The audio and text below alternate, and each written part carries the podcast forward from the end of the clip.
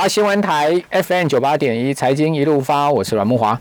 哦，我跟这个听众朋友啊、观众朋友讲，因为我们 现在有直播啊，所以就讲观众朋友。好，这个吕国珍来到我们节目现场啊，等一下国珍要跟我们谈那个他今天要谈的事情，我先借他几分钟讲一下那个所谓的泡沫论啊。我对这件事情真的很有感而发啊！为什么？因为每当股市啊涨到一定高度的时候，就有人喊泡沫，好，这都很正常好。那你说金融市场是不是存在泡沫？它肯定存在泡沫，只是说这个泡沫到底它是一个小泡沫、大泡沫，还是一个超级大泡沫而已，对不对？我觉得那个鲍尔所说的哈，这个美国股市估值过高这件事情啊，蛮值得参考。我我倒觉得啊，我们今天不要很抽象去讲 这个事情。那个鲍尔毕竟啊是美国联准会主席啊，他所说出来的话有一定绝对的参考价值哈。他到底是怎么讲？就是说在这个利率决策会议上面哈，会后记者会啊，好，针对这个股票市场的估值过高，好，比如我们这样讲好了，目前美国标准普尔五百指数三月底以来已经涨了六十五趴了嘛，那标普现在的本益比是超过二十二倍，那十年均值是十五点六倍，哎，国正。是，现在目前是二十二倍的本益比，对不对？是，十年均值十五点六倍，有没有泡沫？嗯，还有。对啊，那。但是鲍尔说哦，他说呢，十年期的美国国债殖利率仍然处在零点九二的历史低档，所以他说不可否认的啦，股市估值过高。但是考量十年期美债殖利率低于历史水准的情况，股票溢价确实是承担股票风险所所所获得的回报，高估值可能就不是那么重要哦，没有太多危险讯号哦。他这句话是什么意思？他这句话就是说啊，如果哪一天美国国债殖利率啊，这当然是我的注解哈，涨到两趴以上，那你就要小心这个股市的泡沫要爆掉了了。现在目前是零点九二嘛，哪一天它涨到两趴？为什么？因为标准普尔五百指数的本益比啊，对，因为殖利率就是两趴哦，股票它所给你每每股啊，标准普尔五百指数的殖率就是两趴，那哪一天国债殖率到两趴了？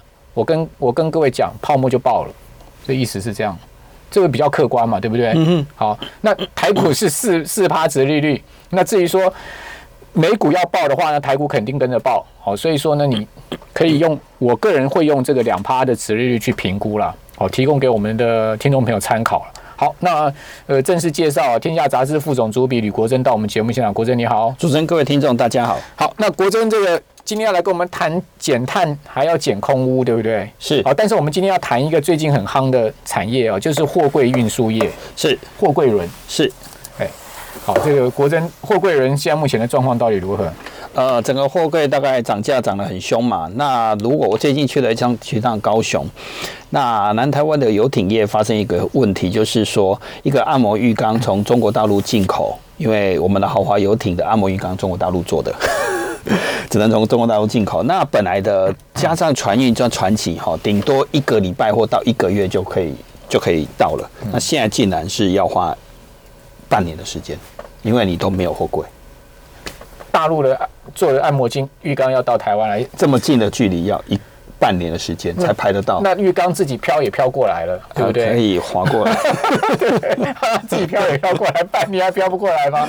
哎，这个太夸张了。现在的货柜的状况确实是这个问题，整个全球的货柜都在缺货，所以运价是不断的涨。我看到有个数字啊，例如涨三百趴了，那我们就不谈运价的问题了，因为这个报价可能是有点乱的。但是整个货柜的景气其实是碰到一个非常大的一个景气的循环来了。嗯嗯。那当然它有一个短线的因素跟长线的。因素啦。对对，那我比较想跟大家分享的是长线的因素啊，因为我这样讲好像大家听起来会很奇怪，可是其实它有一个长线的背景在那边，就是它在减碳跟减空污。嗯嗯，对，这个是大家没有没有去想过，说这件事情竟然会影响所谓的货柜轮的景气。嗯，这个跟货柜轮景气有什么关系？我们知道现在目前整个运价在涨，是因为缺柜嘛，是塞港嘛，是好，然后。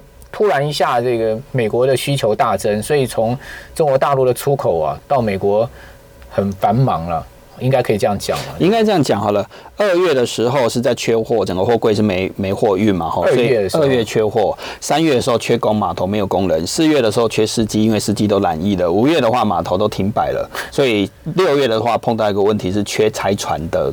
产因为拆船厂都染疫了，所以拆船厂都停摆了。对，所以今年上半年整个货柜轮拆掉了五十艘，比去年当然少了八艘，但是却是二零一八年的四倍。嗯嗯，等于上半年就拆了五十艘的货柜轮，然后拆货柜轮呢是同时也会拆掉几十万个货柜。嗯，那整个上半年是缺工、缺货、没有货运，所以很多的货柜其实是留在这些港口。当然这些短线因素啊，缺工缺运了，所以它一时之间等到七月的话，开始变什么？运价上来了。八月的话缺货柜，现在是全球都缺，所以整个供应链其实是混乱的。对，那当然有一个短线因素，是因为这些货柜哈全部都停停在东南啊，不是不是东南亚，对不起，现在是东亚正常，美美国跟欧美不正常，所以很多港口里面摆满了货柜，因为那时候运去没有运回来。你说哪里摆满货柜？欧欧美的港口啊，好好都有很多货柜散留在那边了啊，因为它没货出来，所以就没有运回来。啊，很多货柜是到了那里，因为码头缺工缺港，所以都在那个地方。可是我们亚洲很多货要送过去的话，是装着货柜过去的。嗯嗯。可是你不可能那边太没有什么货可以装回来，所以变成空柜回来不划算，所以尽可能把它再装满回来。所以变成是我们去的多，回来的太少，所以在缺货柜，这是短线的因素。对，但我听说现在目前那个航运业者啊，这个货柜运输业者啊。货柜人呐，他们都是在空柜回来了，对对不对？因为划算，可是所以运价是大家要去负担。对啊，因为没办法啊，因为你你你，与其在那边去等要装货，你还不如就直接先回来了。对，空柜就在这样的量还是有限的，所以整个货柜是缺的，因为很多地方搞不好码头都还没有办法启动，还没有办法用，还所以缺柜的状况还是起来。当然，还有一个背景是因为今年上半年太惨了，所以忙的都去。所谓的拆船，那还有一部分的船，一少部分呢，因为我这个有跟长隆海运做确认哦，一少部分的船，全球大概今年上半年闲置的船大概有百分之十一啦。因为其实货柜，如果大家去看长隆跟阳明的营收跟获利的话，你可以看到阳明过去的十年有七年是赔钱的，嗯，长隆大概一半的时间赔钱，包好几年是很低的获利，也就是说它靠转投资或是怎么弄的，把它也大概有超过一半的时间不赚钱的，所以整个状况是不好的。所以货柜其实量是在减少的，嗯，对。那整个整个市场就变成是他们都没有增加太多的新船，所以有十一趴的船是闲置的，有十一趴里面的大概有百分之四十左右去做什么，你知道吗？去装我们去年我在这个节目提提过了，I M I M O 国际海事组织要求要实施低硫含低硫燃油，所以去改装低硫含燃油，嗯。在改装这个船的引擎，所以很多的船其实还在换引擎。当然，这个数量不多，因为今年下半年，因为当然有一个很大问题啊。如果有人问我说，有人说，其实货柜轮会增加，确实会慢慢的增加，因为本来大家要求更多环保设施，现在很多人干脆去租旧船，所以闲置的船就开出来了。但一部分还在改装燃油的低硫燃油的引擎，所以这一块又让很多的船其实是被改装的。嗯嗯，对。好，那阳明、长隆、望海股价会涨吗？阳阳明从十块涨到三十块哦，哦，望海呃，阳明有三十吗？对对，那个长隆啊，长隆从十块涨到三十了，阳明从四块涨到十五块了，你觉得还会再涨吗？哎，我现在讲的是外资的预估了哈，我现在是背的是外资预估了，他说大概明年大概五点 EPS 大概五点九几的。你说谁？长隆长隆，我们现在讲龙头长隆嘛哈，五点九，二零二二也是五点九，大概都接近六块钱的获利了。如果我们把十年或者是十五年的摊下来应该是这十五二十年来最高的获利了，如果没有记错的话，大概是类似四块多吧。啊，如果它能够到这个 历史高点的话，那当然这二零二一、二零二二这个其实长线是看得到的。嗯哼，好，那呃，当然我我我这里就必须要讲一件事情了哈。短线的话，其实我们看到就是全球货柜都在缺，可长线的话，其实还有一些东西其实是要去谈的。就是赔钱赔太多的话，为什么货柜会缺？其实还是有故事在里面呢。为什么货柜会缺？就刚才我在讲的是，从二零一八年、二零一九年，甚至二零一六年有开始有拆船的热潮嘛？吼，嗯嗯。那它的热潮里面还有一个东西是在减的，那个东西叫货柜。最高的话，一年全球拆掉六十几万个货柜。对对，船也拆，货柜也拆。大陆现在这个听说做货柜的公司啊，生产货柜的公司啊，是二十四小时加班呢。对，因为很好赚。然后说工人呢都要去跑步尿尿，再跑步回来，因为实在是工作太多了，你不能用走的，跑步尿尿，跑步回来，真的，我看大陆来的新闻是这样写的。啊所以，所以这个问题是怎么造成的？就是连续我们刚才提到了二零零四年或二零一零年以来这十年连续都赔钱嘛，吼。以前的航运公司它的配置是这样的，嗯。可能是有一比三，甚至高达一比五的备用货柜。也就是说，你现在用多少个货柜，其实有大概乘以一点三的货柜，其实是没有在用的。嗯，就是大概有百分之三十是备用下来的，U B 的，U B 的，对。可是这几年因为都实在太差，因为你根本没货装嘛，所以那个量就一直在减少。所以减到现在变成是大概都是一比一，甚至更少的状态，因为装不了货，而且都在赔钱。而且你看阳明还最高要赔到九块钱，如果没有记错的话。减资，对，减资然后赔，所以它的状况非常差，所以货柜也没有备用的，所以整个全球，如果你说现在突然间要增加更多的货柜的供应，其实是很困难的。而且你知道吗？货柜啊是要靠废钢啊，废钢去做了。废钢现在价钱是涨得不得了。哎，这个阮大哥有讲过，海光的钢筋会涨嘛，所以海光也表现得很好。现在铜也在涨啊。之前叫做天国一辉，对不对？对。现在又有了叫做东海威风。东海威。哎，所以我跟你讲，股市永远没有。这个没有传说了哈，不是股市永远没有寂寞的时候。之前上半年升绩股在热的时候，不是天国一辉吗？现在叫做东海微风了，你知道是哪？东钢、风兴、威智、海光。对啊，东东钢啊，哦，海就是海光啊，威就是威智啊，风就是风兴啊。那你把第一桶放在哪里？东海微风第一桶，第一桶，这样子好不好？好，我们今天先休息一下，等下回到节目现场。九八新闻台 FM 九八点一，财经一路发，我是阮木华。好，往往股票市场啊，涨最多的就是常年不景气，好，开始突然好转，类似这样的产业呢，它在第一时间的爆发力会非常的强。啊，为什么？因为它常年不景气嘛，它常年股价乏人问问嘛，船都拆掉了，当然缺船，连魔鬼都拆，所以常年不景气。你想想看，你以前。谁会跟你讲说去买阳明嘛，或者说长隆啊？连拆船都找不到工人，因为工人懒意了。幸好那些船没拆。我真的觉得这一次疫情哦，把全世界很多供应链哦，很多产业那全部给打乱掉了，而且打乱的情况非常的严重。不过有件事情，其实是这一次供应新冠肺炎有一个东西，其实要求越来越严格。是这几年大家都在讲近零排放，这几天呢，所以二零五零年要做到近零排排放，或者是像拜登，拜登确定是美国总统嘛，二零三五年无碳发电，或者是美国要大量的减碳。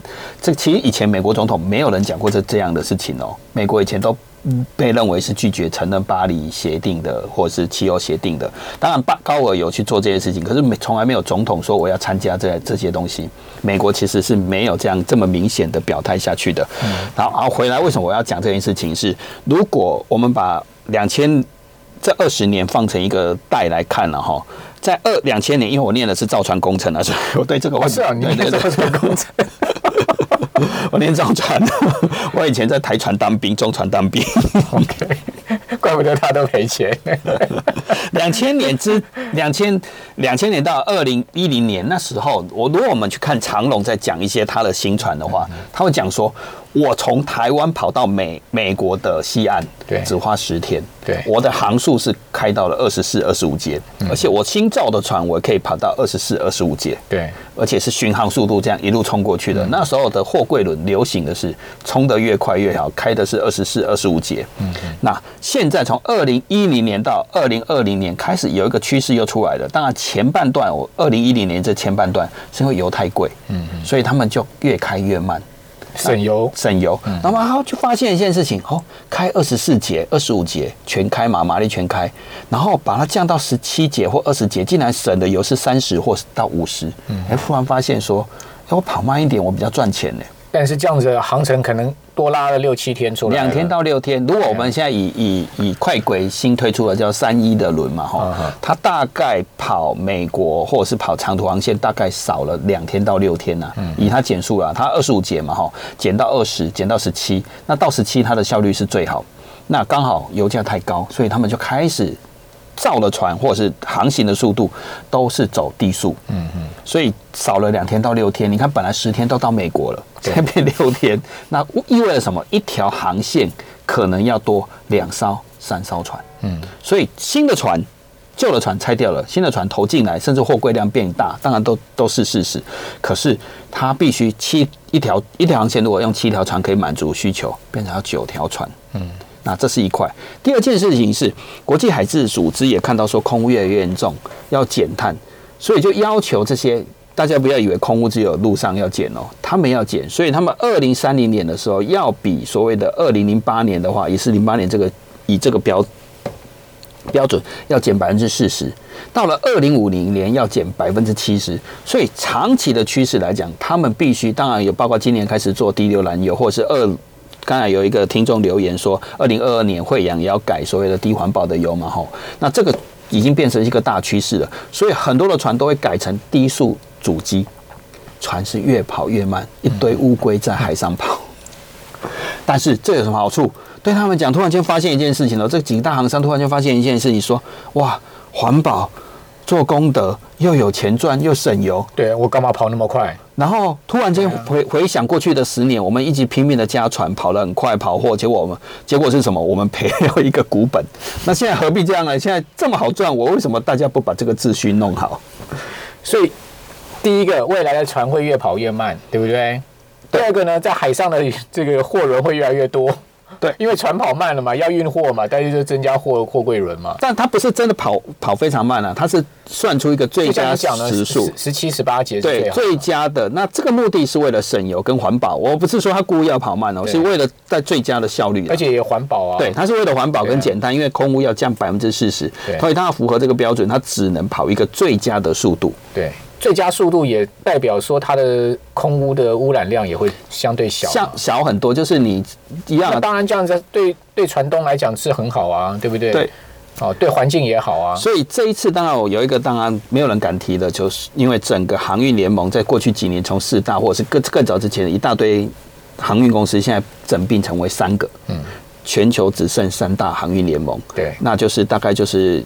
所谓的海洋联盟，或者是海洋联盟是长龙啊，阳明有一个的 The Aliens，然后再来是叫双 M，就是马斯快轨跟那个地中海航运，那只剩这三个联盟，所以大家在这样的联盟之下，其实秩序比较好。我不能说他们联合垄断了，没有没有，他们没有联合垄断跟涨价，这个是违法的，但是。相对大家比较有默契，嗯嗯，所以为什么啊外资看的这么长，或者是怎么去看这件事情？突然间，哎，怎么运费一直涨，没有人在加船？当然你会看到有新船进来，可是它实际的状况是，整个秩序是改变的，那整个大趋势是在更环保的。所以这些股票。一拉回没有多久就往上再冲，就创新高嘛，就变成是这样。因为他可能是看到二零二二年哦，对，二零二一、二零二二年这个长趋势是，当然我必须说还是有阴影在了。其实很多本来 因为刚好六六月的时候，其实连什么东南亚的这些拆船厂都都染疫嘛，哈，所以没有人拆船。听说这有些旧船又回来了。这有事实，就是本来要拆的、要淘汰的船，通通都跑回来。那这件事情其实还是会有影响。有船没有货柜也没有用啊。对，还是有跑回来。那我到底现在货柜到底怎样？我们还没有办法算得出来。不过整个整个市场其实货柜是真的缺哦。你看到大陆那边来的这个海运相关的新闻呢，是说这个今年上半年呢，到大陆的各码头去看呢，各港口去看呢，都可以看到很多空柜堆在那边。他说现在一个柜都没了。所有空柜都没有了，因为柜不够啊。对，应该都在欧美的港口啊，因为送不出来，所以变得很吊诡的现象。欧美港口货柜堆在那边，但是亚洲的这个港口都没货柜。对，有有人问说，请阮大哥谈一下核电重启啊。核电重启，这个学问太高了，我怎么谈呢？他是说叫国珍哥谈，对啊，怎么推给我？不过不过我要预告了，因为阮大哥一月十九号要去天下经济论坛哈。其实各位听众听到要去天下经济论坛，我要讲这件事情，他要跟所谓的我们的部长有机会跟部长跟红海的新的董事长一起同台这样。哦，嘿，可以吗，阮大哥？好，除了这个货柜轮以外，还有没有其他的新鲜事来跟我们听众朋友讲一讲？其实环保真的在改变一件事情。然后我回到为什么刚才一开始讲刚才那个东东东风位置嘛，哈，为什么第一桶会上来？但我不是在讲第一桶这家公司，而是铜这件事情是在改变什么东西？是因为再生能源太多的电力需求。嗯，那我们去想海洋风电、离岸风电，用核电重启的议题嘛，离岸风电越离越远，要用什么把电送回来？铜线，所以铜有在预估报告，各种都有说预估铜在再生能源市场会增加三到四成，比传统的电力市场还要多，因为都离很远，而且非常的分散，所以铜越用越多。还有电动车也要用到铜啊，对，铜跟镍还有锌，所以最近铜镍锌都在大涨。其实有时候如果你说这是环保趋势，也是，可是就变成是这一场疫情改变很多事情。嗯，对，包括我们大家越来越相信要节能减碳，没办法，好像这个是变成地球要环保，才有大家才不会再碰到同样问题嘛。